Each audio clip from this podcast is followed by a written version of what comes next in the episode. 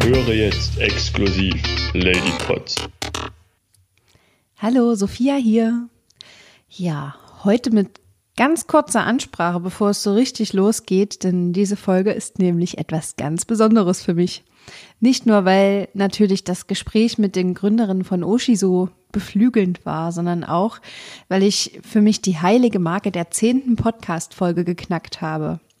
Als ich damals angefangen habe, war es mein festes Ziel, die Sache mit dem Podcast mindestens zehn Folgen lang durchzuziehen, bevor ich für mich eine Bilanz ziehe und entscheide, ob ich das für längere Zeit machen werde oder nicht. Ja, meine Entscheidung diesbezüglich ist natürlich schon längst getroffen. ja, und die Sache ist die. Ich habe festgestellt, dass die Sache mit dem Podcasten ganz schön zeitaufwendig ist und viel Energie kostet. Und auch immer wieder neue interessante Gäste für die Show zu finden, kostet manchmal echt Überwindung. Vor allem, wenn ich einen anstrengenden Arbeitstag hinter mir habe und weiß, dass ich danach noch schneiden muss, damit die Podcast-Folge rechtzeitig rauskommt, ist manchmal echt anstrengend. Nicht selten brauche ich da auch ein kleines Gläschen Wein, um mich zum Schneiden zu motivieren. Ja, auch zu sehen, dass ich aus Zeitmangel nicht alles so kreativ und professionell umsetzen kann, wie ich es mir so oft vorstelle, nagt auch ganz schön an mir.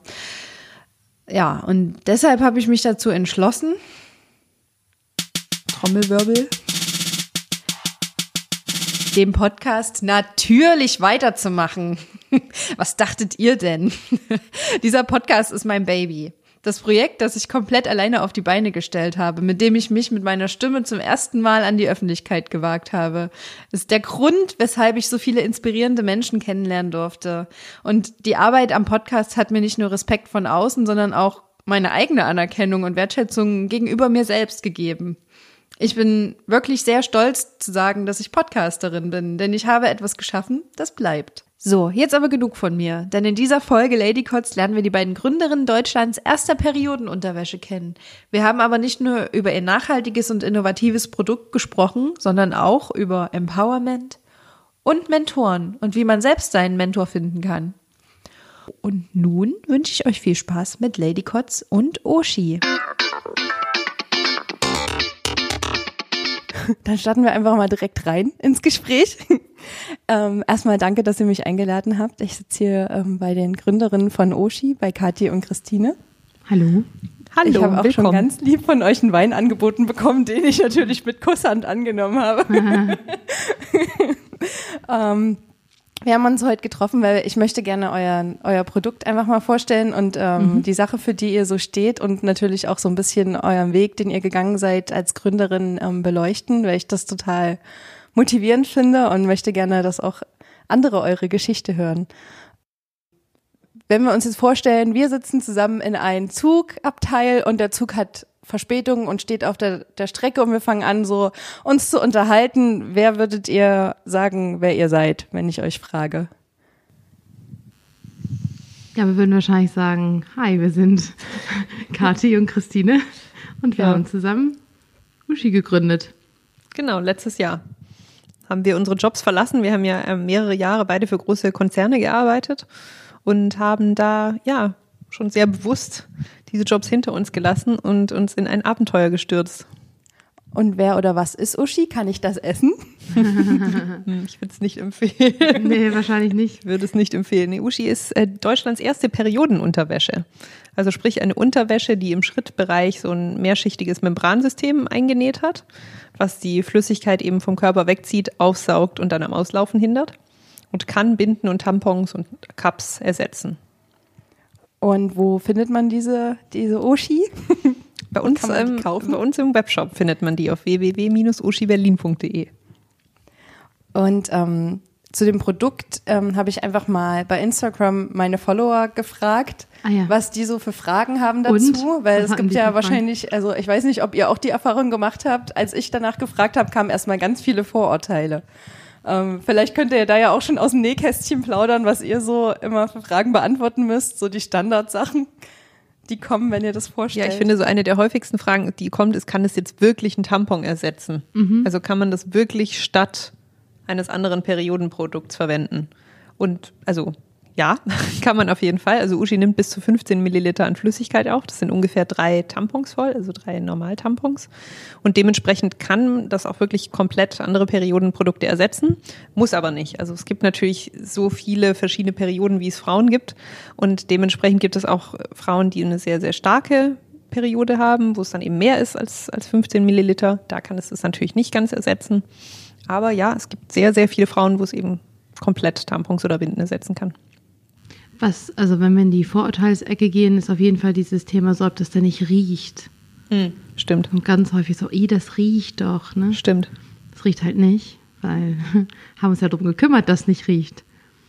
Haben da eine bakterienhemmende Beschichtung sozusagen aufgebracht. Vor allen Dingen auf die innerste Schicht, ne, die sozusagen in der Membran drin ist, die wir entwickelt haben. Und die ist genau dafür zuständig, eben zu vermeiden, dass Keime sich vermehren. Und wenn sich keine Keime vermehren, dann entstehen halt auch keine Gerüche. Und Genau, und was ja auch so ein total, was eines der ersten Sachen ist, die wir immer hören, das fühlt sich doch an wie eine Windel. ja, stimmt. Und ne, die, die, also viele Frauen denken, dass es so ist, wie wenn man so in einem feucht, in einer feuchten Hose quasi sitzt. Die auch noch ist halt- aufquillt, so, ne? Genau, Ja. und die dann so noch an Volumen zunimmt mit jedem Milliliter. Und das ist halt ganz und gar nicht so, ja. Also an sich, die Uschi ist ja schon total dünn, also die ist so ein bis zwei Millimeter nur dick an dieser verstärkten Stelle. Also das ist wirklich, fühlt sich komplett an wie so ein ganz gemütlicher, normaler Schlüppi. Und fühlt sich halt überhaupt nicht windelmäßig an, weil in der innersten Schicht ist so eine ganz weiche Merino-Wolle, die eben die Eigenschaft hat, dass sie die Flüssigkeit ganz schnell vom Körper wegzieht und man sich dadurch einfach komplett trocken fühlt und halt gar nicht windelmäßig. Nee, gar nicht.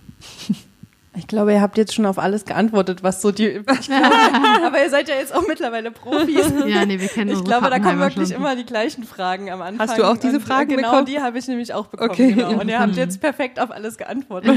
genau. Da muss ich mich jetzt gar nicht mehr hier um irgendwas kümmern. Okay. Heute seid ihr ja Deutschlands Gründerin der Periodenpanties Nummer eins. Ähm, vor ein paar Jahren wäre das wahrscheinlich noch unvorstellbar gewesen. Was war denn eigentlich als Kind so euer Berufswunsch? Also wenn ihr mal so zurückgeht. Ich wollte Lehrerin werden. Mein Papa war Lehrer ähm, oder war früher Lehrer. Es gibt zum Glück meinen Papa noch. Und der, ähm, äh, genau, der war Lehrer, das wollte ich auch machen. Aber er wollte das nicht. Ich wollte immer Pilotin werden. Wow. Mhm. Das war immer mein großer Traum.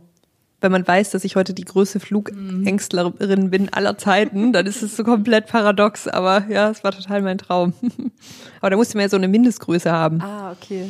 Und die habe ich nicht. Und ich habe auch tatsächlich mal so einen Augentest gemacht damals, weil ich wirklich überlegt habe, ob ich sozusagen diese Werde, diesen Werdegang nach dem Abi einschlage. Aber es war auch, da muss man auch so ganz bestimmt so ganz tolle Augen haben und so. Also zu klein, schlechte Augen hat mich bewahrt vor wahrscheinlich dem Albtraumjob meines Lebens. Es ist nicht auch so, dass man irgendwie keine Allergien haben darf und so. Also dann Vermutlich, ich glaube, soweit, wahrscheinlich ist das erst der zweite Schritt, soweit ich war schon vorher raus. Aber es ist ja schon, äh, dann bis zum Abi war ja dann schon ein beständiger Wunsch auf alle Fälle. Ja, doch, das war schon, das war schon, also immer das, ich wollte immer das machen oder Medizin.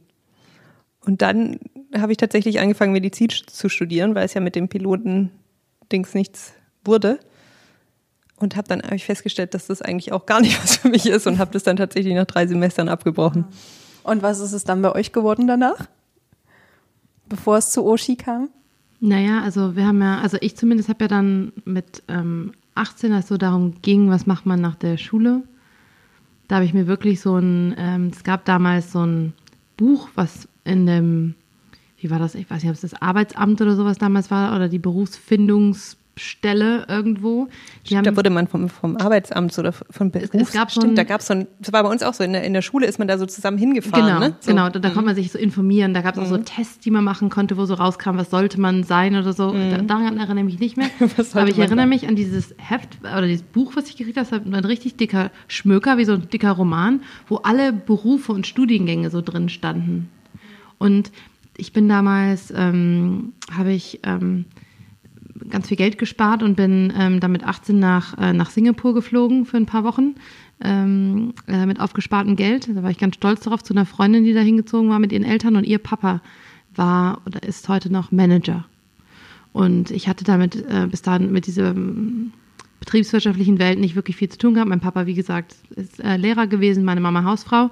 Ähm, und er fand das, glaube ich, ganz toll, dass da so ein Mädel war, was so mittendrin in der Selbstfindung war und irgendwie motiviert, was Richtiges zu machen. Und er hat sich voll zur Aufgabe gemacht, mir BWL schmackhaft zu machen während meines Urlaubs äh, bei denen. Und es hat tatsächlich geklappt. Also ich bin dann zurückgekommen und dachte, boah, wie cool, das ist ja voll vielseitig, was man damit machen kann. Und äh, irgendwie Zahlen fand ich auch immer gut. Und deswegen habe ich dann BWL studiert. Und ähm, ja, bin danach ganz äh, auch recht klassisch ne, zu einer Unternehmensberatung gegangen, sehr lange. Und da war ich eigentlich die ganze Zeit, bis ich, äh, genau, bis wir Uschi gemacht haben. Du bist auch so die, die Reiseliebhaberin von euch beiden, oder? Wenn ich das so verfolge. Also genau, also Christine, abgesehen von ihrer Flugangst, äh, reist, ich, glaube nicht, wenn ich nicht fliegen muss, reise ich auch gerne. Genau, reist grundsätzlich gerne. Ja, aber bei mir ist es wirklich, ähm, sag ich mal, Teil meiner DNA. Ich bin ähm, als Kind auch im Ausland aufgewachsen. Mein Papa war Lehrer in einer deutschen Schule in, in England und ähm, habe dann schon, als ich ähm, also 16 war, angefangen, alleine im Ausland halt Auslandsaufenthalte zu machen. Und das hat sich komplett durchgezogen. Und das wäre für mich ganz komisch, wenn ich jetzt einfach damit aufhören würde. Ich bin es eigentlich gewohnt, alle paar Monate na, umzuziehen, ehrlicherweise. Nicht nur zu verreisen, sondern umzuziehen. Seitdem wir Kinder haben, versuchen wir das mit dem Umziehen zu lassen und eher einfach zu reisen.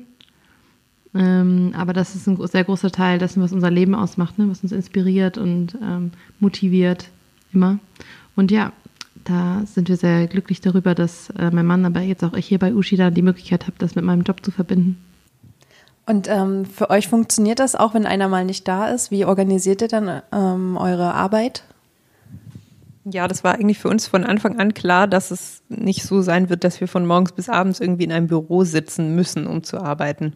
Sondern das war uns immer schon klar. Also erstens mal haben wir ja zusammen fünf Kinder, ne? Und da ist es, war uns wichtig, dass man es gut vereinbaren kann. Und da ist eben Teil der Vereinbarkeit ist, dass wir halt ne, entweder die Kinder von der Kita abholen oder jetzt in meinem Fall ich zu Hause bin, wenn meine Tochter von der Schule kommt und ich dann mit ihr die Hausaufgaben angucken kann und so.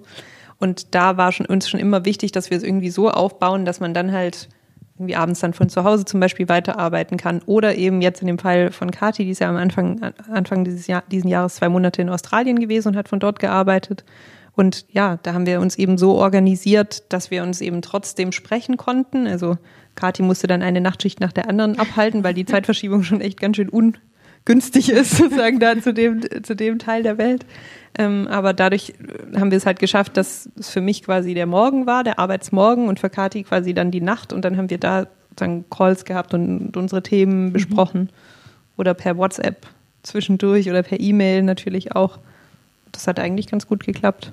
Aber ähm, wir waren äh, zufälligerweise heute Morgen bei einer Veranstaltung, da wurde der neue Female Founder Monitor vorgestellt. Ähm, das ist auf deutschlandweit eben eine, eine, Untersuchung, die einmal im Jahr jetzt gemacht wird, um zu untersuchen, wie Frauen gründen und warum und wie viele und so weiter. Und da war eine interessante Statistik, dass ähm, Frauen, die Startups gründen, fast 50 Prozent ihrer Zeit nicht im Büro arbeiten.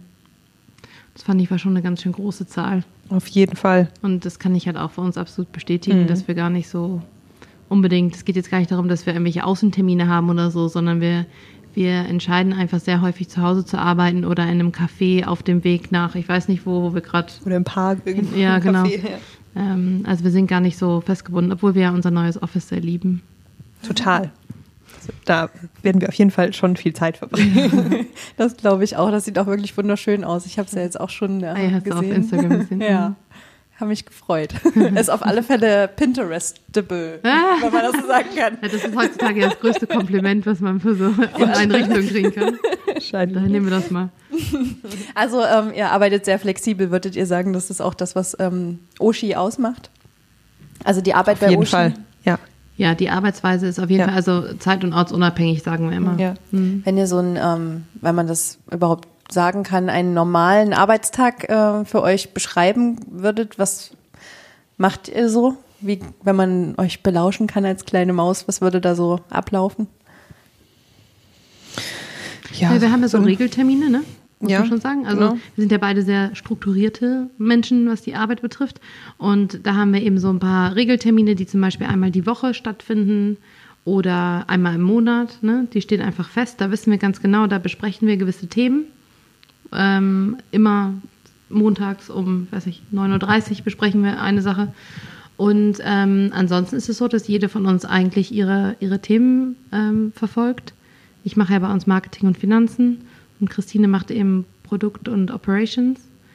Und ähm, da sind wir sehr selbstständig sozusagen in dem, was wir da tun. Aber wir haben schon jeden Tag bestimmt mehrere Stunden, wo wir diskutieren über Sachen, die entweder im, in dem, offiziell in dem Arbeitsgebiet der einen oder anderen liegen, aber auch viele Sachen, die einfach Überschneidung sind, ne? Oder wo es um grundsätzliche strategische Themen geht, wo wir dann entweder zusammen sitzen und quatschen oder halt uns zusammen telefonieren. Ja, total. Vielleicht so, was ich bei mir noch ergänzen würde, ist, ich habe ähm, wirklich schon, schon relativ viele Calls pro Tag, wo ich einfach, ne, wir haben hier viele Stofflieferanten und auch unsere tolle Näherei, zum Beispiel in Portugal, ne, mit denen oder unserem Logistiker gibt es eigentlich schon sehr häufig irgendwas zu besprechen am Telefon. Und ja, das ist auf jeden Fall Teil meines normalen Arbeitsalltags, dass ich da irgendwie gucke, dass wir tolle, qualitativ hochwertige Uschis haben am Ende des Tages. Kathi, du hast gesagt, ihr seid beide sehr strukturierte Typen.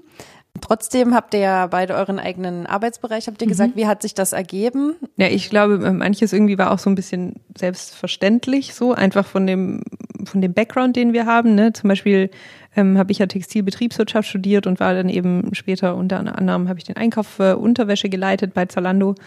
Und es wäre jetzt, glaube ich, einfach irgendwie komisch gewesen, wenn ich nicht das Produkt gemacht hätte, zum Beispiel. Ja. Aber alles andere war, glaube ich, relativ dann so danach zugeteilt, ne? Ja, genau. Ja.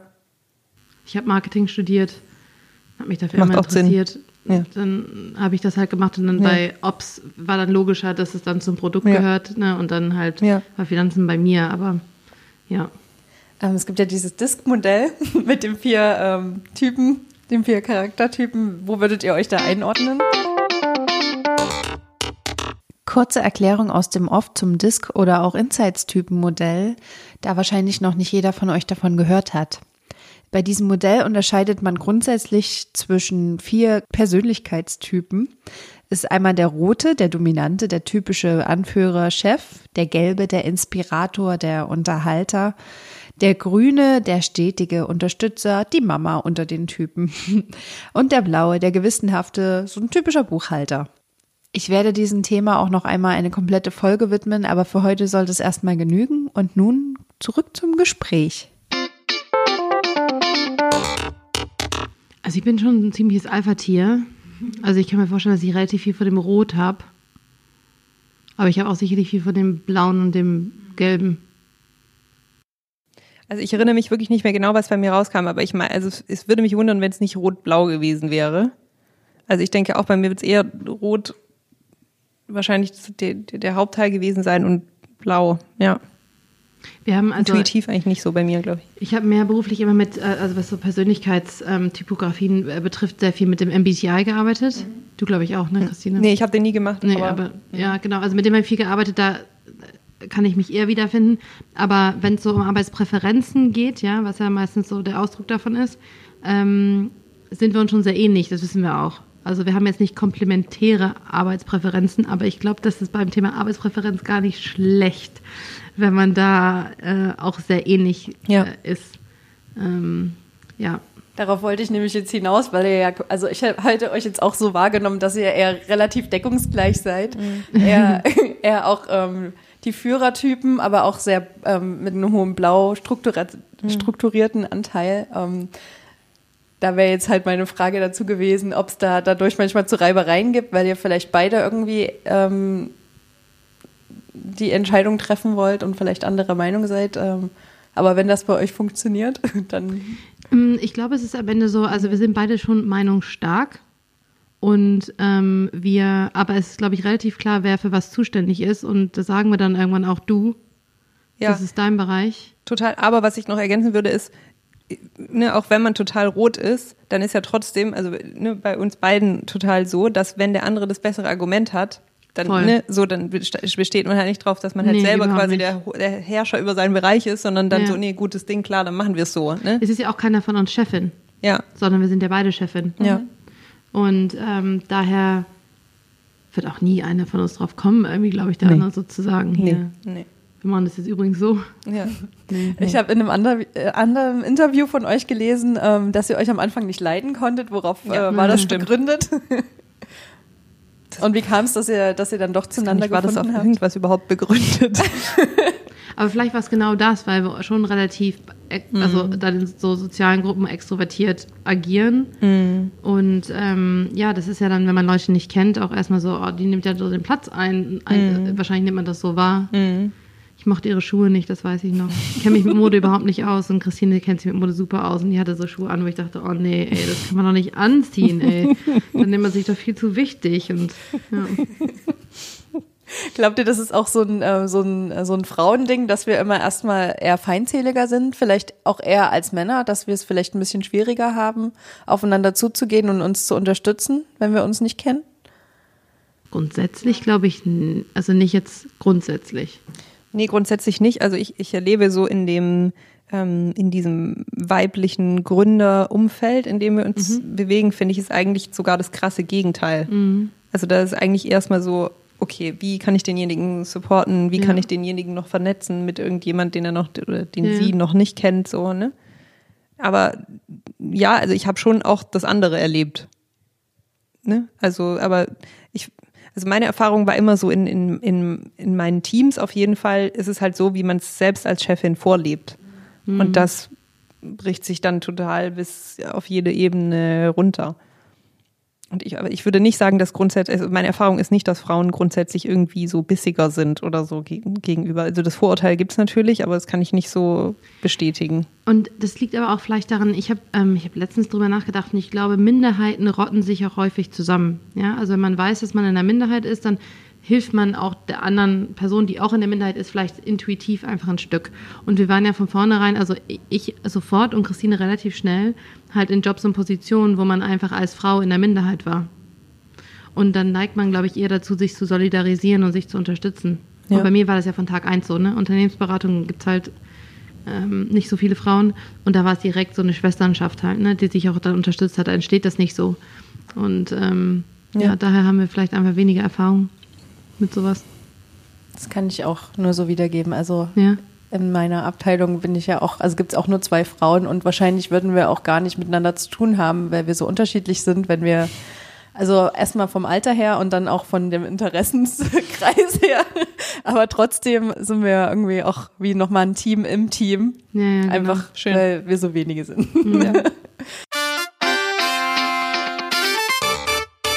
Wir hatten ja jetzt schon drüber gesprochen, wie so ein, ein Arbeitstag bei Oshi für euch aussieht. Gibt es einen Gegenstand, auf den ihr auf keinen Fall ähm, bei eurer Arbeit verzichten könntet? Und wenn ja, was wäre das? The Handy. Mein Computer. Excel. Ja, Instagram. Ja, sie macht halt Stoffkalkulation und ich gucke, dass wir die Brand aufbauen. vorne gut Ja. Ja, genau. Apropos gut aussehen, äh, das ist eine gute Überleitung. Ähm, ich habe ein kleines Spiel vorbereitet, was ich immer mit, äh, mit meinen Gästen, also auch wenn ich heute der Gast bei euch bin, spiele. Ähm, und zwar heißt das äh, Spontanweisheiten. Deshalb Ja. habe ich auch diesen kleinen ähm, Napf hier mitgebracht. Äh, da sind ganz viele Zettel drin. Und äh, da würde ich euch bitten, dass jeder von euch mal einen Zettel daraus zieht. Ihr könnt auch gerne nochmal mischen und da steht ein Wort drauf. Und die Aufgabe von Spontanweisheiten ist es, also stellen wir uns mal vor, wir stehen in eurem neuen Büro und da ist jetzt noch eine große weiße Wand und ihr wollt da unbedingt... Ist auch so, da ist so ein. Perfekt. Und ihr steht total auf Wandtattoos, mal dahingestellt, ob ihr das jetzt wirklich toll findet oder nicht. Ähm, und ihr möchtet da jetzt ein richtig schönes Wandtattoo mit einem motivierenden Spruch oder einem tollen Zitat dran machen. Es gibt nur einen Haken. Das Wort, was auf dem Zettel da steht, muss in dem Zitat drinnen vorkommen. Okay, du fängst an, Christine. Ich bin überhaupt total schlecht mit Zitaten, deswegen ist es überhaupt nicht meine Übung. Aber du wir gucken, Das Ja, erfordert jetzt sehr viel Kreativität. als ob ich die ganze Zeit nur so in zitatreifen Ja. Sachen spreche. Genau. Ausgerechnet, das wäre eigentlich deins gewesen. Reisen. Hm, erweitert den Horizont. Reisen erweitert den Horizont. Ja, kann man so sagen. Check. Kann man Haken drin machen. So, und ich habe Schule. Auch irgendwie passend. So ein bisschen. Ja, Von dem, was du jetzt so erzählt hast, zumindest. Aber dazu ein Zitat ist nicht so leicht. wäre, glaube ich, sowas, also das ist jetzt nicht schön ausgedrückt, aber die Bedeutung dahinter wäre wahrscheinlich sowas wie, dass alles, was wir durchleben, bis zu einem Moment uns immer schult für das, was noch kommt. Also dass nichts, was man erlebt, sozusagen für gar nichts ist, sondern das hat alles immer einen Sinn und ähm, ist ein Teil von einer größeren Lehre, die man mitnimmt für die nächsten Schritte. Das in schick. Das in, das in noch weniger Worten. Ja, Also auch wenn mal was schief geht, ist Ja, es genau. gut. ja, irgendwie schon. Apropos schiefgehen, ist bei euch schon mal irgendwas richtig schief gegangen? Jetzt bei der Gründung zum Beispiel von Oshi, was dann am Ende vielleicht sogar in was Positivem geendet hat? Gab es irgendein riesengroßes Dilemma, was ihr zwischendurch hattet, wo ihr vielleicht dachtet, oh, da kommen wir jetzt gar nicht weiter. Warum haben wir das gemacht? Boah, warum haben wir das gemacht, haben wir leider nie gedacht. Nee, nee. Also ich finde auch so ein riesen, so mega Fuck-up. Oder vielleicht Es gab schon viele Fuck-ups, aber, aber jetzt nicht so eins, wo ich jetzt denken würde, dass die Welt davon untergeht. Dann vielleicht der erste Fuck-up, der euch gerade einfällt, so der vielleicht noch am präsentesten in eurem Kopf ist. Am präsentesten ist bei mir gerade, dass unser Logistiker mal behauptet hat, er hat 123 Uschis verloren. Also, dass sie nicht angekommen sind. Und dann haben wir total unseren Lieferanten, ne, wo sind diese, wo sind diese Uschis? Die müssen doch bei euch sein. Wo sind diese 123 Uschis? und dann sind alle total verrückt gewesen bei dem Lieferanten und haben diese Uschis gesucht. Dann hat sie gefunden. Und dann sind sie tatsächlich ein paar Wochen später bei dem Logistiker aufgetaucht. Irgendwo in Kisten. Hat vielleicht der Praktikant ins falsche Lager geräumt oder Wahrscheinlich. Ja. ja. Aber sie sind da. Ja. Haben uns sehr gefreut, dass sie wieder aufgetaucht sind. Ja. Okay, cool. Ähm, Thema Mentoren. Ähm, Ihr wart ja heute, also oder ihr trefft euch ja auch ganz oft mit anderen ähm, erfolgreichen Frauen und generell Menschen. Hattet ihr Mentoren in eurem Leben, die also Ja, konstant eigentlich, ne? Auf jeden Fall. Ich hatte einen ganz, ganz tollen Mentor bei meinem vor vorherigen Arbeitgeber. Also, ähm, war der Arbeitgeber Street One, so eine kommerzielle mm, Damenmodebekleidung. Und der Geschäftsführer da, der hat mich ziemlich früh da so unter seine Fittiche genommen und hat irgendwie schon früh gedacht, es lohnt sich, dass er mich fördert und hat das auch ganz toll, also auch sehr viel gefordert, aber auch sehr viel gefördert und hat mich zu ganz tollen Trainings mitgenommen, wo ich mir damals total, also total dachte, was mache ich eigentlich hier? Ich bin hier total falsch. Und der hat aber immer schon irgendwie so, ja, irgendwie so mich zwei Stufen über dem behandelt, wo ich eigentlich war. Und dadurch bin ich total gewachsen. Und der hat mir wirklich, von dem verdanke ich so viel und von dem habe ich so viel gelernt. Der ist aber leider vor ein paar Jahren verstorben, ähm, unerwartet an einem Herzinfarkt. Und das fehlt mir, also in den denke ich heute noch ganz, ganz oft. Jetzt würde ich normalerweise Thomas anrufen. Das geht leider nicht mehr. Der fehlt mir auf jeden Fall sehr. Es war ein Riesenmentor für mich. aber es ist schön, dass er so einen großen Teil trotzdem Ja. in dir hinterlassen Ja. hat. Auf jeden Fall. Toll. Ja, bei mir war es, glaube ich, wahrscheinlich ein Stück formeller schon. Also wie gesagt, ich war ja die zwölf Jahre bei der Unternehmensberatung und ähm, die bei der ich war jedenfalls, da ist das schon sehr, da ist das schon sehr bewusst, wie wichtig das ist, dass man so Mentoren hat. Man kriegt direkt am ersten Tag einen offiziellen Mentor zugeteilt. Man kriegt alle zwei Wochen Feedback. Man macht alle möglichen Feedback-Runden. Man, also da fehlt es einem auf jeden Fall nicht im Mentorship, wenn man die gerne haben möchte. So. Und daher ähm, war da sehr viel formelle Mentorship, aber so über die Jahre hinweg hatten sich schon so ein paar Einzelpersonen, vor allen Dingen eben Partnerinnen und Partner der Firma, genau herauskristallisiert, von denen ich weiß, dass das lebenslange Mentoren sind und ja, genau, die mir immer so mit Rat und Tat zur Seite stehen. Was sind so ähm, die größten Dinge, die ihr von euren Mentoren gelernt habt? Ich habe sehr viel, also vor allen Dingen von den Frauen, die Mentorinnen für mich sind, die waren halt in ihrem, das hört sich jetzt so krass an als Ausdruck, aber in ihrem feministischen Kampf als Geschäftsfrauen schon eine ganze Ecke weiter, als ich ihnen begegnet bin. Die waren halt schon ein paar Jahre unterwegs ähm, in einer sehr männerdominierten Welt, wie die Geschäftswelt ja einfach auch heute noch ist. Ähm, und ähm, einfach die, die, die Klarheit und das Selbstverständnis, mit dem sie einfach sagen, nein, Dafür müssen wir jetzt kämpfen. Das ist ein wichtiges Thema. Das muss auf jede Agenda drauf. Ähm, ne, die Gleichberechtigung von Männern und Frauen in der Berufswelt. äh, und die Radikalität, mit der sie auch die Ansprüche stellen daran, wie sich Unternehmen daran anpassen müssen, von, von diesem ähm, von dieser Überzeugung, dass das ein kämpfenswerter Kampf ist, das hat mich sehr, sehr geprägt. Ja. Hm, ich glaube, was ich so am meisten gelernt habe, ist so ähm, Hierarchien zu hinterfragen.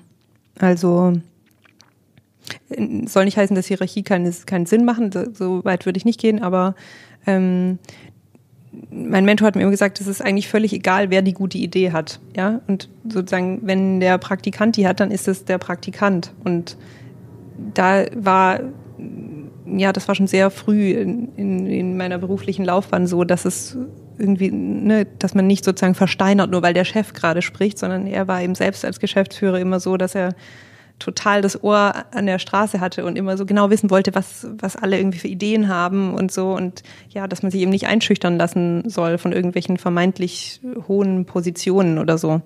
Und das hat mir auch später bei Streetone dann immer noch sehr geholfen. Wenn man dann auch gemerkt hat, dass oftmals dann so hinter so einem harten Auftreten von so einem Geschäftsführer von so einer Modemarke oder sowas dann eigentlich ganz viel Verunsicherung stand und dass die eigentlich, wenn man dann mal gesagt hat, hey, ne, warum, was ist eigentlich das Problem? Lass uns doch irgendwie partnerschaftlich zusammenarbeiten. Wir brauchen doch gar nicht diese Show und so. Und dann, ja, das ist schon ein paar Mal dann so, hatte ich Momente, wo ich das Gefühl habe, da ist dann irgendwas so durchbrochen worden irgendwie. Ne? Die sind, glaube ich, auch erleichtert. Ja, ja, total. Für die auf der anderen Seite ist es ja auch nicht schön, wenn man denkt, jeder hat Angst nee. vor allem so. Total. Und da mhm. ist man auch total abgeschirmt von guten Ideen mhm. und von tollen Diskussionen. Ja. Und auch von Ehrlichkeit generell Voll. irgendwie. Ja. Ähm, du hattest über Feminismus gesprochen, Kathi. Ähm, würdet ihr euch selbst auch als Feministin bezeichnen? Und Voll. Auf jeden wie Fall. Wie würdet ihr Feminismus für euch vor allen Dingen definieren? Weil es gibt ja schon da die unterschiedlichsten Ansichten. Manche sind da ein bisschen radikaler, manche sind da, gehen da in eine andere Richtung. Wie würdet ihr das für euch definieren? Nee, also das ist die, einfach die Gleichberechtigung von sämtlichen Geschlechtern. Voll. Sämtlichen Altern, Herkünften, ja. Körpergrößen sehr schlicht und einfach, nicht mehr und nicht weniger. Und man muss dazu sagen, die Christina Lunz, die ja den Center for um, Feminist Foreign Policy hier in Berlin gegründet hat, hat das sehr schön letztens im Interview mit uns gesagt. Ähm, es gibt keinen einzigen Bereich in Deutschland, in dem Gleichberechtigung herrscht. Keinen einzigen. Und solange wir das nicht schaffen, in signifikanten Bereichen dieser Gesellschaft eine Gleichberechtigung zwischen Männern und Frauen zu schaffen, da haben wir alle noch sehr viel zu tun. Hm. Und das ist nicht nur Gleichberechtigung, dass, dass Frauen aufholen müssen. In manchen Bereichen ist es ja genauso auch, dass äh, Männer einfach unterbesetzt ja. sind, sage ich mal. Ja. ja. Ähm, Nochmal ganz kurz zurück zu der Mentoren-Thematik. Mhm, ja. Würdet ihr euch selbst auch als Mentoren sehen? Also seid ihr für jemand anderen Mentoren? Ja. Also ja, waren wir schon immer wieder für verschiedene Leute entlang des Weges und sind wir auch heute noch, ja. Ja. Sicherlich, also bei mir, ich meine letzte Rolle äh, bei der Unternehmensberatung, ich war ja die Personalchefin des Berliner Standorts, ähm, bevor, also als allerletzte Rolle, bevor ich das Unternehmen verlassen habe. Und dadurch war ich ja qua Rolle äh, eine Mentorin für sehr viele Leute und sehr viele, genau, nutzen dieses Verhältnis bis heute, was wir da aufgebaut haben in der Zeit. Hm. Wie fühlt sich das für euch an, wenn ihr merkt, dass andere von eurem Wissen und euren ähm, ja, Tipps profitieren? Ganz natürlich. Ja. Ich finde, es fühlt sich ganz natürlich an, weil es ist halt in dem fortgeschrittenen Alter, in dem wir sind. irgendwie hat man halt irgendwie schon mal zwei, drei Erfahrungen gemacht und dass man die halt weitergibt, ja, fühlt sich einfach natürlich an und total richtig. Habt ihr auch Tipps für jemanden, der vielleicht noch nach seinem Mentor sucht, wie man seinen persönlichen Mentor finden kann? Ich finde diese Frage immer total schwierig, weil Voll ich finde auch formelle Mentorinnen funktionieren auch nicht wirklich. Also wenn man hat, hat Glück, dass ne, zufälligerweise jemand einem begegnet in einer formellen Struktur, der auch noch super gut passt. Glaub, ja, und ich finde es auch immer, ähm, also ich, ich, ich glaube, es gibt ein paar Frauen, zum Beispiel von meinen ehemaligen Teammitarbeitern, die, die mich heute immer noch anrufen, wenn sie Fragen haben zu irgendwas, ne, oder mit denen ich auch jetzt immer noch, ne, nach eineinhalb Jahren, wo ich jetzt da weg bin, irgendwie immer noch essen gehe regelmäßig und so. Und da haben wir nie ausgesprochen, dass ich jetzt für die mhm. Mentorin bin. Und, und, ne, und trotzdem hat das irgendwie so eine Funktion. Und ich glaube, das, das wächst tatsächlich einfach eher so natürlich, wenn man irgendwie denkt, wenn man entlang des Weges jemanden trifft, den man inspirierend findet, dann sucht man halt den Kontakt und geht dann immer wieder essen, ohne dass man das jetzt so eine formelle Mentorenbeziehung haben Ja, muss, also finde ich. Das auszusprechen finde ich auch schwierig. Ich, es ist auch, also auch mein Verhältnis zu meinen Mentorinnen ist auch freundschaftlich geprägt. Ja. Die würden mich, glaube ich, auch als Ja. Freundin bezeichnen, Ja. obwohl es klar ist, wer Rat von wem sucht, aber trotzdem verbindet einen darüber hinaus einfach eine Freundschaft irgendwann. Total. Ne? Ja. Aber ich glaube, das so als Tipp, also ähm, ich glaube, man muss halt den Menschen begegnen, die passen. Und das kriegst du halt am besten hin, wenn du Menschen begegnest. Also geh einfach raus. Find raus, wo bei dir in deiner Stadt ähm, Treffen ähm, stattfinden von Menschen, von denen du denkst, das könnten Mentorinnen für dich sein. Und geh einfach überall hin, sei dir für nichts zu schade. Lauf einfach überall hin und jeder, der bei drei nicht auf dem Baum ist, kriegt halt von dir zu hören, was dich gerade bewegt. Total. Und ich finde, da war auf jeden Fall für mich war eine Erkenntnis, ich weiß nicht, ob du es auch so sagen würdest, aber als wir uns selbstständig gemacht haben, ist mir erstmal klar geworden, was für geile Gratis-Events es in Berlin Voll, gibt. total. Das kostet alles nichts, ne? Gerade Nee. zum Beispiel in der Factory gibt es ganz tolle Events, wo man, wo man hingehen kann, ne? Oder es gibt auch mehrere andere, die wir jetzt nennen können, wo ne, man auch kein Geld dafür ausgeben muss, sondern da geht man einfach hin und trifft ganz tolle Leute und ne, dann findet man halt da vielleicht einen Mentor. Vielleicht aber, ne, Mentoren müssen ja auch nicht immer so das ganze Leben lang sein. Ne? Es gibt ja auch Mentoren für verschiedene Lebensbereiche oder meine Lebensabschnitte. Ja, und ich glaube, wenn man das sozusagen, ich suche jetzt meinen Mentor, das klingt so, oh, ne? Das ist schon fast einschüchternd. Und ja, geh Ja, raus glaub, und treff euch. Und ich glaube nicht nur, was Mentoren betrifft, sondern alles, was so mit dem Heranreifen einer Idee, mit der Suche nach dem nächsten Job, nach diesen, weißt du, großen Sachen, die einen bewegen können, wo man Rat sucht, einfach rausgehen und einfach allen möglichen Leuten erzählen von der Herausforderung, vor der man gerade steht. Und da kriegt man echt wahnsinnig viel zurück, wenn man da einfach immer wieder rausgeht. Also wir haben, glaube ich, äh, oder es ist bis heute so, dass wir wirklich jede Woche auf mehreren Events sind und einfach Austausch suchen mit anderen Menschen zu verschiedenen Themen. Und wir haben, glaube ich, seltenst ein Event gehabt, wo wir zurückkamen oder eine von uns zurückkam und gesagt hat, das hat sich jetzt nicht gelohnt. Nee, eigentlich. Also, Eigentlich nie, das ne? kann man, ja. Ja. das kann man wirklich, an, wenn überhaupt, an der Hand abzählen. Ähm, das war immer irgendwas, war da immer irgendwer oder irgendwas, ein Gedanke, ein Tipp, ein Kontakt, ein Gespräch, äh, wo wir gesagt haben, hey, das hat sich, das hat sich gelohnt. Würdet ihr sagen, dass es auf alle Fälle ein essentieller Teil von, von dem ist, wenn man jetzt ähm, selbst den Plan hat zu gründen oder was auch immer für ein Projekt zu realisieren, dass man auf alle Fälle rausgehen muss, weil es sonst nicht geht. Man muss immer Leute kennenlernen. Nee, ich glaube, es gibt verschiedene Ansätze. Ähm, die Art und Weise, wie wir unsere Firma aufbauen wollten, war einfach auch so ein bisschen Grassroots-mäßig. Ne? Wir wollten halt nicht einfach ganz viel Kapital aufnehmen, das dann in ganz viel Marketing umsetzen und dadurch eine bekannte Brand aufbauen, sondern wir wollten halt eine Marke mit einer Community aufbauen und von innen heraus mit Werten, die sehr persönlich sind. Ähm, und dafür brauchst du den persönlichen Kontakt. Und daher war das für uns der logischere Weg. Wir haben ja ähm, unsere erste Lieferung haben wir unter anderem mit einer Kickstarter-Kampagne, mit einer Crowdfunding-Kampagne finanziert. Und äh, wir haben uns in Vorbereitung davon natürlich mit ein paar Leuten getroffen, die wir kennen oder jemand kannte, der jemand kannte, der schon mal eine erfolgreiche Kampagne gemacht hat. Ne? Auch wieder so ein Ding rumgelaufen, allen erzählt, wir machen eine Kampagne. Und dann kannten wir am Ende sehr viele Leute, die eine gemacht hatten. Und haben uns mit denen dann unterhalten, ja, was ist denn so das Wichtigste oder was sind denn so Tipps? Und da haben mehrere gesagt, man muss so fünfstellige Beträge für Marketing halt ausgeben, damit Ja, die erfolgreich sind.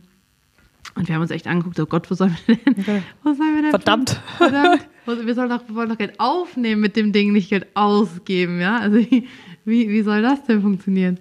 Ähm, und haben dann gesagt, nee, komm, das muss doch irgendwie anders gehen. Und es ging tatsächlich anders. Ne? Wir haben ja unser Ziel um, weiß ich, 470 Prozent erfüllt oder so. so irgendwas Abstruses. Ähm, und äh, das liegt eben daran, dass wir gesagt haben, nee, wir machen das nicht mit dem einfach Geld ra rauswerfen und dann Leute einkaufen, in Anführungsstrichen, sondern wir machen das von innen heraus mit innerer Überzeugung und Begeisterung für das Thema und einfach mit ganz vielen Menschen, die uns dabei unterstützen. Und ihr macht auch euer ganzes Marketing wirklich selbst. Also das, ihr macht ja, also zumindest auf Instagram sieht man euch beide immer mal in die Kamera Ja. reden. Empfindet ihr die Arbeit mit, mit Social Media eher als mh, Energieräuber oder macht euch das Spaß? Also es ist ja schon, also ich merke es ja auch, dass es äh, schon, also es kostet schon viel Zeit und, und Energie. Macht natürlich, also mir macht es auch Spaß, aber irgendwann ab, einem- ab einem gewissen Punkt ist es natürlich trotzdem irgendwie Arbeit. Ich lasse Christine mal arbeiten, was ja mein Job ist. Deswegen kann sie vielleicht mal von außen beurteilen, wie das für sie ist. Also ich fand es am Anfang wirklich schrecklich. Also muss ich sagen, ich bin überhaupt nicht, also ich habe selbst auch privat auf meinem Instagram-Channel nie was geteilt von mir selbst, sondern ich habe immer eher konsumiert. Und es ist mir wirklich am Anfang super schwer gefallen. Also ähm, ich hatte immer so dieses Gefühl von, ich spiele mich hier so auf. So, und, und das, das sagt sicher irgendwie auch was über mein fehlendes Selbstbewusstsein aus, ne? Dass man so ein bisschen so dieses Imposter-Syndrom, ne? Was kann ich denn schon erzählen den Leuten, ja? Und das hat sich auf jeden Fall gedreht, ähm, so dass ich mich jetzt auch sicherer fühle, so auf Instagram zu berichten. Aber es ist auf jeden Fall für mich kein Energiespender. Also ich merke total, dass es auch am Wochenende so ist, dass ich denke so, oh nee, ne? Weil es gibt ja sozusagen immer Reaktionen aus, aus unseren, ähm, aus unseren ähm, Followern. Und das lieben wir ja auch, ne? weil das gibt, das, das ist wirklich total toll, weil wir ganz viel positive Bestätigung bekommen. Aber es ist halt dadurch, dass wir jetzt auch irgendwie ja schon einige Follower haben, kommen ja ständig sozusagen immer neue Nachrichten rein.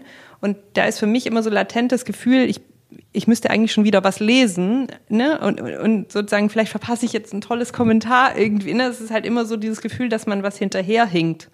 Und da ist mir schon wichtig am Wochenende, dass ich auch dann mal mindestens ein paar Stunden da nicht reinschaue.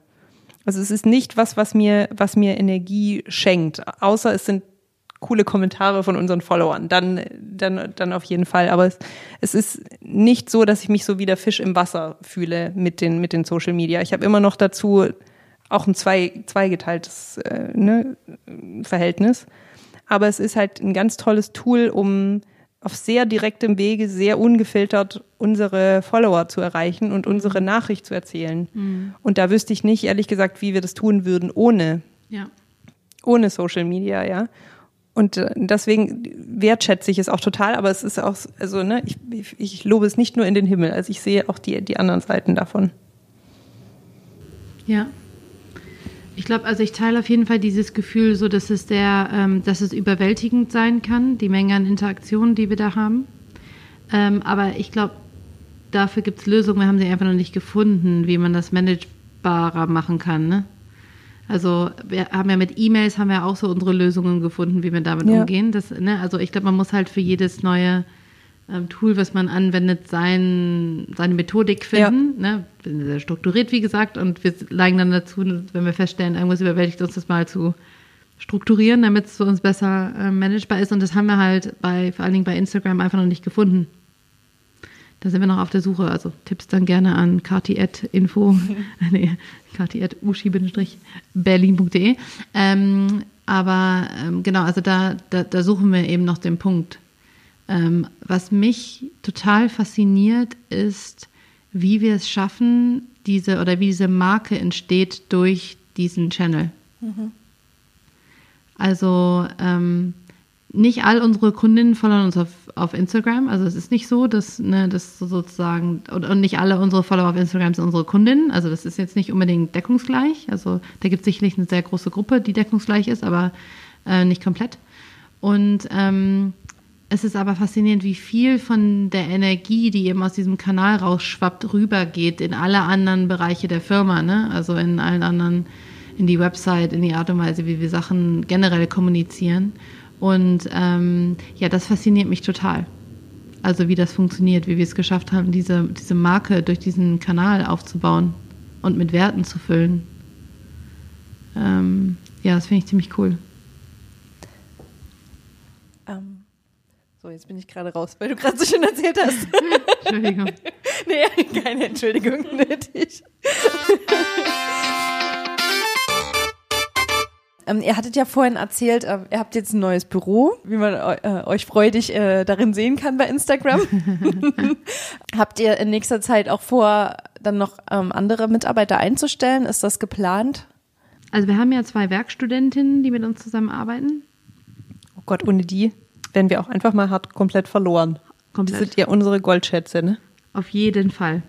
Auf jeden Fall. Und die eine ähm, hat, oder verlässt uns ja gerade, ne? Deswegen haben wir jetzt eine neue eingestellt, sozusagen, um die Stelle zu erfüllen und auf die freuen wir uns auch ganz doll.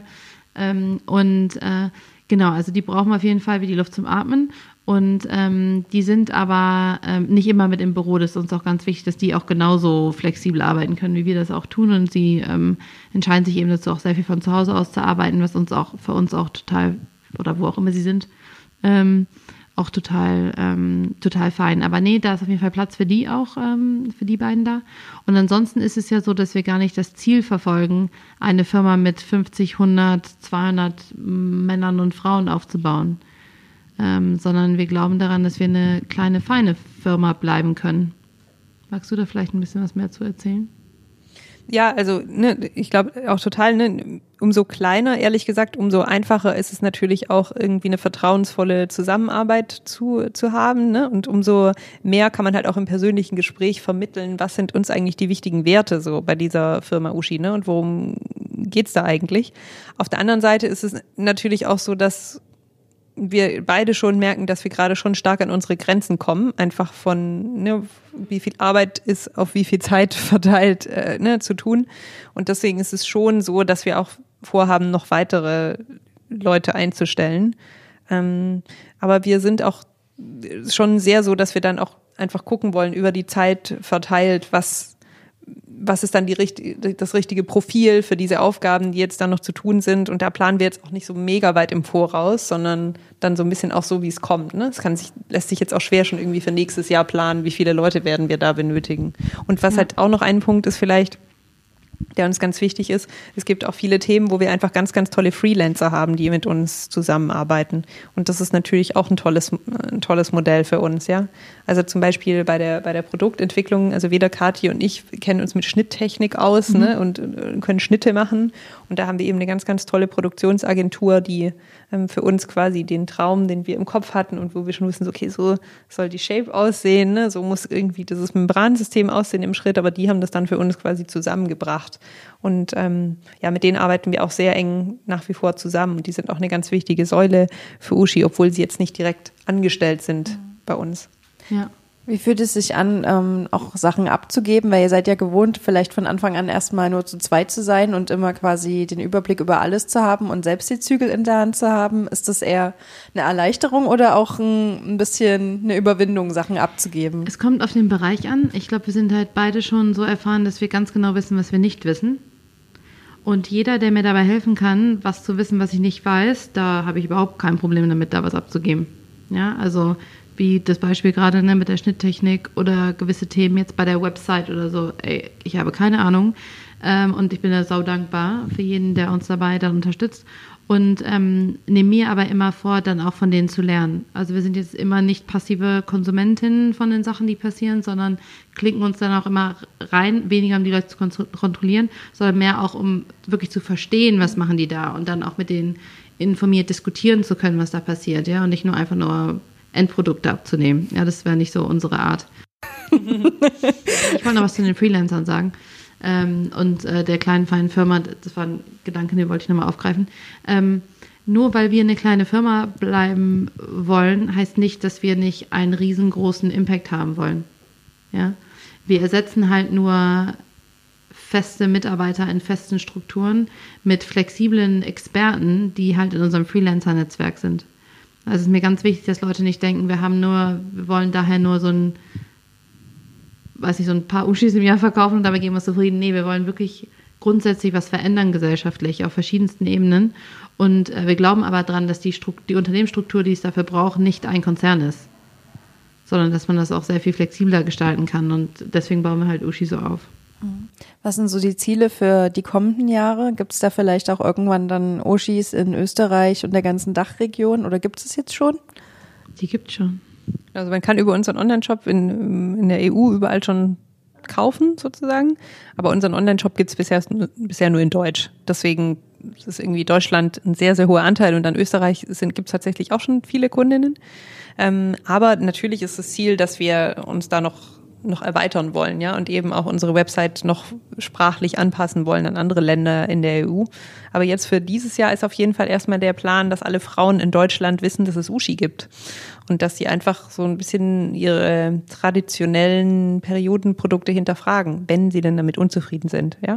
Wir sind da auch wirklich gar nicht so missionarisch unterwegs, dass Periodenunterwäsche jetzt für alle so das Mittel der Wahl ist, sondern uns geht es eben mehr darum, dass wirklich Frauen sich trauen, zu sagen, wenn sie unzufrieden sind mit irgendwas, ne? Oder wenn sie Probleme haben und das nicht für sich behalten und so ein bisschen denken, muss so sein, weil war schon immer so oder, ne? oder hat meine Mutter mir damals schon so gesagt, also muss ich da jetzt wohl durch oder so, ne? Also, sondern dass sie sich einfach trauen, so ein bisschen offener darüber äh, zu sprechen, mit was sie unhappy sind und sich dann eben damit beschäftigen, was für Alternativen gibt's.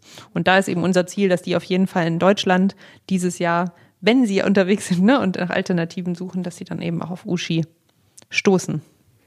Ähm, Du hast gesagt, ihr seid gar nicht missionarisch unterwegs. Ähm, ist trotzdem so ein Teil ähm, eurer Mission, dass ihr so ein bisschen das äh, Stigma, was vielleicht auf, äh, auf ähm, Menstruation und über Ja. Periode reden, so ein Ja. bisschen Ja. Ja, runterbrechen wir, haben, wir haben mehrere Missionen. Wir sind Ja. halt nicht missionarisch im Sinne von jede muss jetzt Jeder muss Uschi nehmen. auf eine, Genau. ne, das meintest du. Ja, nee. Aber wir haben viele Missionen. Total. Und, und tot- also Mission und Vision ist natürlich, dass die Frauen einfach offener mit dem Thema Periode umgehen, ja? Oder nicht nur die Frauen.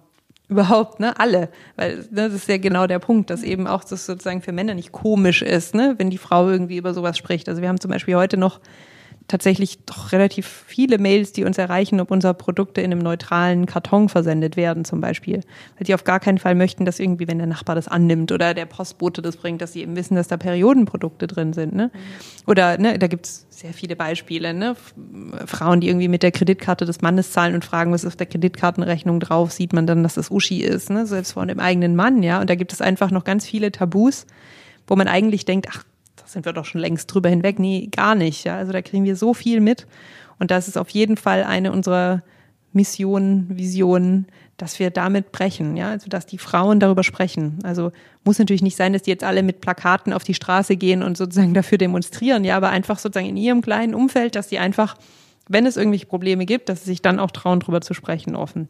Und da sind wir schon missionarisch unterwegs. Da sind wir missionarisch. Aber da erwarten wir nicht von unseren Kundinnen, dass die sich hinstellen und sich dafür stark machen. Nein. Das übernehmen, also die, die Last tragen wir sozusagen, ja. Dafür stellen wir uns hin und dafür machen wir Interviews und dafür klären wir auf und ähm, ne, sind so die Poster Girls für diese, ähm, für diese Geschichte, ähm, die uns sehr am Herzen liegt. Aber das ist für uns eben ein Teil des breiteren Themas Female Empowerment, ja. Ähm, das ist eben der Bereich, in dem wir denken, dass wir wirklich etwas verändern können an der Lebensrealität von sehr vielen Frauen. Ähm, wobei man, ne, wirklich, wir haben jetzt auch Frauen gesagt, ne, gibt natürlich, das gehört auch dazu, dass man versteht, dass nicht nur Frauen menstruieren, ja, sondern dass es sehr ähm, auch Transmänner zum Beispiel gibt, die menstruieren, die haben auch Bedürfnisse, die haben auch Probleme mit konventionellen Produkten, ja. Und ähm, äh, dennoch dieses äh, Thema Female Empowerment ist eins, was uns schon jahrelang sehr am Herzen liegt und ähm, was, wo wir denken, krass, das ist jetzt ein Bereich, wo wir tatsächlich etwas bewegen können in, in, äh, zu dem Thema, indem wir dieses Produkt rausbringen, indem wir auch dazu ähm, sprechen. Und dann gibt es eben die, die begleitenden Themen, ähm, auf jeden Fall Nachhaltigkeit, ne? wenn man einfach weiß, wie viel Müll diese Produkte vermeiden können oder wiederverwertbare Periodenprodukte vermeiden können und eben auch äh, ja, Body, Body Positivity und Selbstliebe. Ja, das, ähm, durch die Auswahl unserer Models, durch die Art und Weise, wie wir mit unseren äh, Kundinnen sprechen, ähm, ja, durch die Wertschätzung, die wir wirklich jeder, jeder Person äh, entgegenbringen, die mit uns spricht, ähm, ja, dass einfach ein bisschen mehr Selbstliebe entsteht. Finde ich ganz toll. ähm, Wird es eigentlich die Möglichkeit geben, vielleicht für, für Neugierige, die sich vielleicht nicht trauen, das im Internet zu bestellen, das irgendwo auch mal ähm, in einem Shop anzuschauen? Ach, wer weiß. Vielleicht. Never Erst, say never. jetzt erstmal nicht, aber Vielleicht in einem Pop-Up-Store oder so? vielleicht. Bis jetzt konnten wir sowas nicht Oder machen, auf wir irgendeiner immer, Messe vielleicht? Wir waren halt immer ausverkauft. Also wir hatten schon so ein paar Ideen, wo wir hingehen konnten, aber immer wenn wir hingehen wollten, war so, ja, wir haben gar keine Panties mehr. Jetzt haben wir gerade äh, wieder so ein paar, aber nicht in allen Größen. Naja, irgendwann, das ist unser zweites großes Ziel. Eines Tages. Neben der Tatsache, dass alle Menschen äh, wissen, dass es Uschi gibt, soll dieses Jahr auch einfach mal Uschis on Stock sein. Endlich mal genug Uschis da sein. Ja, das wäre cool. Okay, aber das ist ja schon mal ein, ein Problem, mit dem man erstmal leben kann, dass es zu viel verkauft wird. Ja. ja. Muss ich schon ändern. Ja. Nichts motiviert und bringt ja so viel Freude wie gute Musik. Und ähm, ich habe euch beiden nach jeweils ein beziehungsweise zwei, je nachdem, wie viel ihr da so habt, Power-Songs gefragt, die euch so motivieren für die Ladycots Playlist. Und ähm, Wir bleiben gleich bei dem einen. Ich weiß gar nicht, ob uns Voll. ein zweites einfällt. Nee. also ihr habt diesen einen Song, da habt ihr auch gesagt, das ist der Oshi-Song. Voll. Das ist ja von Justin Timberlake, Can't Stop the Feeling.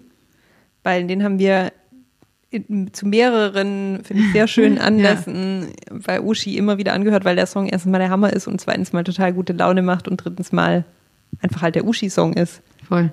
Hat Und Justin für uns geschrieben. Weiß Auf jeden. Fall. Hat auf jeden Fall für uns geschrieben. Und ähm, ja, es gibt auch, also ich habe schon Christine gesagt, zu ihrem 50. Geburtstag wird der gezeigt, sie hat mal ein Video ge geschickt, da ging es mir irgendwie nicht gut, aus irgendwelchen Gründen. Ich weiß überhaupt nicht mehr warum, aber auf jeden Fall habe ich ein Video davon, wie sie mir das Lied singt. Als Aufmunterung. Aus Aufmunterung, Oh genau. man. Was sind so Sachen, äh, wenn ihr vielleicht mal einen, einen schlechten Tag habt, die euch wieder in euren Flow bringen? Habt ihr ein paar Tipps für, für die Zuhörer? Ja, Yoga, Meditation. Also ist bei mir auf jeden Fall das, was, also mache ich auch jeden Morgen und ähm, also bei mir ist wirklich, also ich habe für mich bemerkt, dass für mich der Schlüssel ist, wenn ich nicht gut drauf bin, irgendwie traurig bin oder Angst habe oder sowas, dass dann der Schlüssel ist, dass ich in meinen Körper komme. Dass ich bin sehr verkopft und sehr strukturiert und immer sehr vernünftig und so pflichtbewusst und das sind ja irgendwie auch alles können Lasten sein. Ne? Das sind auch sind tolle Eigenschaften, aber die können auch zur Last fallen. Und mir hilft es dann total, wenn ich aus diesem Verkopften rauskomme in den Körper. Und da, ähm, selbst wenn ich nur irgendwie eine Viertelstunde irgendwie einen Yoga-Flow mache, bin ich danach auf jeden Fall besser drauf. Es ist Wahnsinn, was für eine transformierende Kraft das hat. Also bei mir ist ähm, auf jeden Fall spazieren gehen. Also ich habe auch Dass ich auch in den Körper komme. Ja, genau. Ist einfach nur ein anderes Vehikel dafür, glaube ich. Ähm, also ich, ich, ähm, ich, ich schätze auch sehr Meditation und Yoga. Das ist einfach gerade bei meinem Lifestyle. Mein Kleinster ist noch sehr klein und es ist immer laut. Es ist egal, ob ich jetzt um 5 Uhr morgens aufstehe, um es zu machen. Irgendwer wird auf jeden Fall Krach und Lärm machen und ich komme da noch nicht so rein. Aber das sind so Ziele für irgendwann anders. Äh, also was ich mache, wenn ich merke, ich bin noch aufgebracht vom Tag, dann gehe ich halt spazieren, auch nachts. Ne? Dann drehe ich halt noch eine Runde oder laufe von der Veranstaltung zurück nach Hause, anstatt mit der Bahn zu fahren oder was auch immer, ne, um den Kopf klar zu kriegen. Also bei mir ist es ganz viel spazieren. Es ist aber auch einfach mal Tage, die schlecht laufen, auch einfach hinzunehmen als Tage, die schlecht laufen.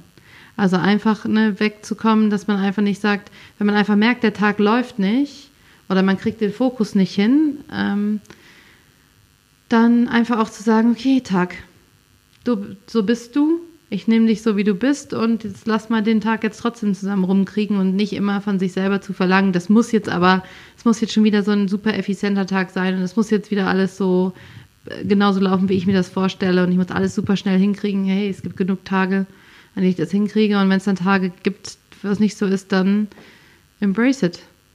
Manchmal Und dafür halt ist ja der ultimative Tipp Zyklus-Tracking, ne? ja, das auch nochmal so im Augenzwinkern, das stimmt total. Da haben wir ganz viel drüber Ja. gelernt, wann bei uns gute Tage sind und wann bei uns schlechte Tage sind. Das ist so, das kann man was das für Uschi bedeutet. Ja, man kann das wirklich, es ist wirklich erschreckend fast, ne? Aber man kann da schon sehr stark Korrelationen erkennen. Das habe ich mal bei Laura Seiler irgendwie auch im Podcast gehört. Ich weiß nicht, ob ihr die auch kennt. Ja. Die meinte irgendwie auch mal, dass man irgendwie bestimmte Entscheidungen nicht irgendwie äh, vier Tage vor der Periode oder irgendwie so die wichtigen Entscheidungen lieber nicht treffen soll, wenn man da nicht so, ich sage jetzt mal, Also ich, ich, ich weiß nicht, also ob jetzt nicht zurechnungsfähig, Ja, ja. aber Nein, nein.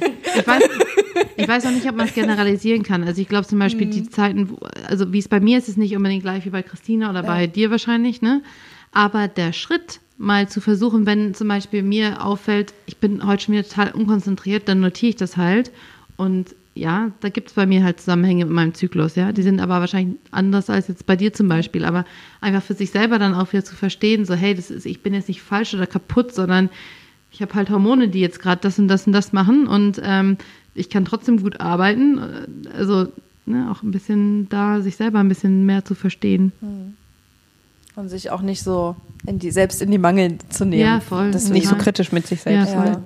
Ja. ja. Wir sind eigentlich jetzt auch schon am Ende des Gesprächs angelangt. Wenn ihr vielleicht noch Buch- oder Filmtipps habt, würde ich mich freuen. Ähm, das ist immer ganz toll. Oh Gott, wir haben endlose Buch. was, also, Also, vielleicht Buch, was, zu Buchtipps kann Ja. man sagen, äh, bei uns im Instagram-Channel, ushi.period.underwear.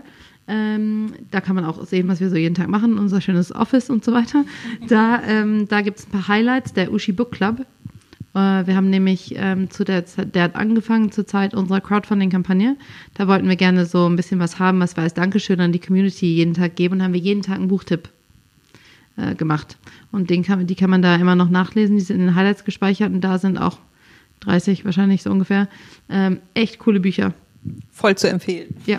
Okay, also an alle Hörer, checkt das mal aus. Ich werde es auf alle Fälle tun. Ja, genau.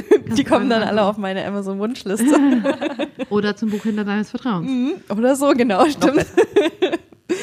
okay, ja, das war, ich fand, äh, das hat äh, richtig Spaß gemacht. Schön. uns auch. für eure ja, Einladung. vielen Dank fürs Vorbeikommen. Ich freue mich schon, das mit allen anderen Hörern zu teilen, was ihr gesagt habt. Und äh, wir sehen uns dann hoffentlich beim Female Future Force Day wieder dieses Genau. Jahr. Ja. Ich freue mich auch schon, wenn wir dann vielleicht in einem Jahr zurückblicken und uns die Folge vielleicht nochmal anhören, was, was dann schon wieder alles Neues bei Was euch Neues passiert, passiert ist. Ja, ich glaube, da coole Sachen kommen da auf alle Fälle. Ja, cool. Cool. sagst. Ja, Schön, dass du da warst. Ja, danke für eure Einladung. Und over and out. Höre jetzt exklusiv Lady Pots.